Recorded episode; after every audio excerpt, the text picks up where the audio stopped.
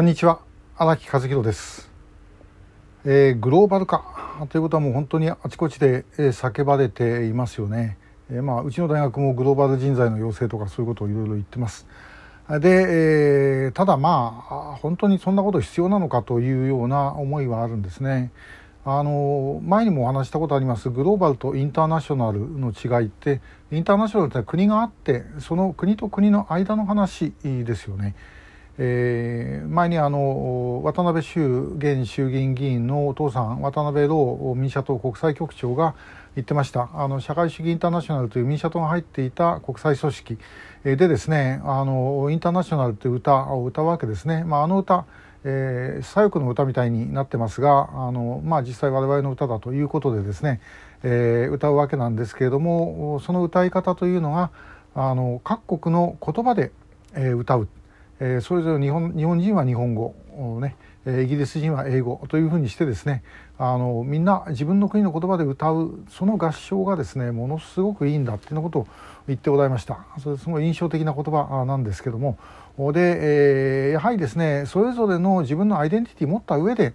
あの外国の人とお付き合いをするということがあのまあやはり必要だと思います。もちろん昔と比べてネットですとか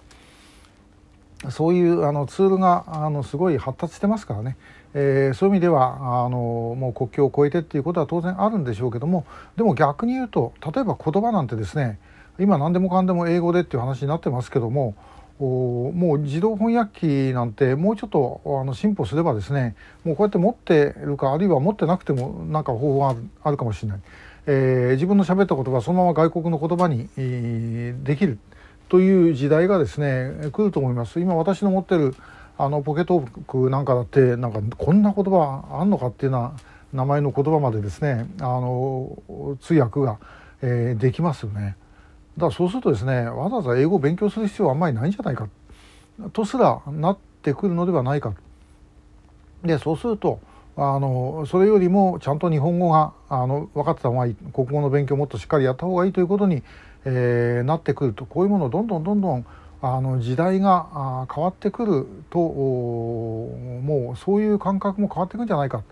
で IT のことがいろいろ分かんなきゃいけないとかいうふうに言いますけども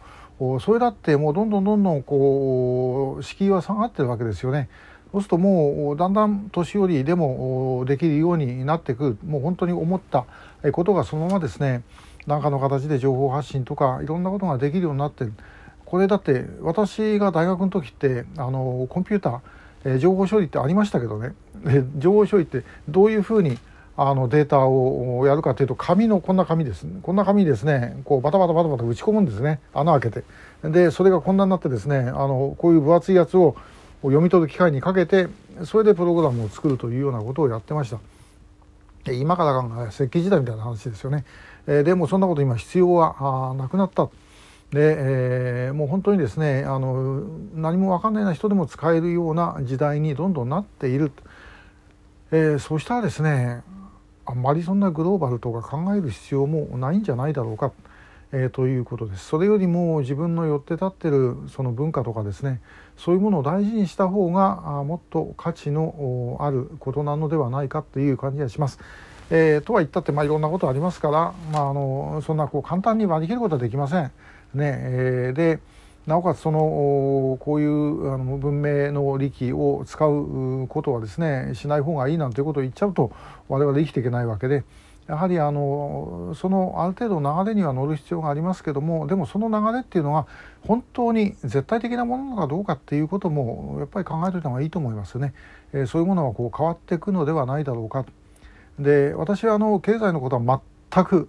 えー、自信込めて言いますけど全く分かりません全く分かりませんけどもあの今よく言われてるあの株主価値ってなんか昔大騒ぎしてた人がいましたけども株価が上がる下がるでですね、えー、それが一つの基準になってるって。でその株は結局だと投機の対象でしかないっていうこれも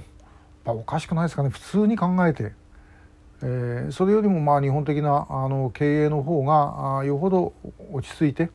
えー、いいものができていくしでみんな豊かになっていくんじゃないか。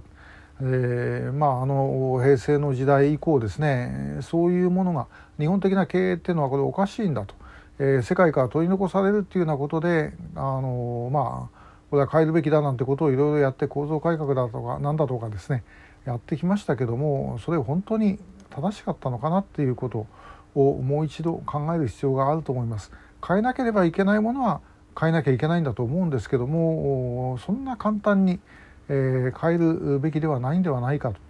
でこれまで続いてきたものっていうのはやっぱりそれなりに続く理由があるわけですよね。でそれ簡単にスパッと切るということはまあなかなかできないんではないかでそれよりもいろいろみんな一生懸命やってるうちになんかこう柿が熟すみたいにしてですね、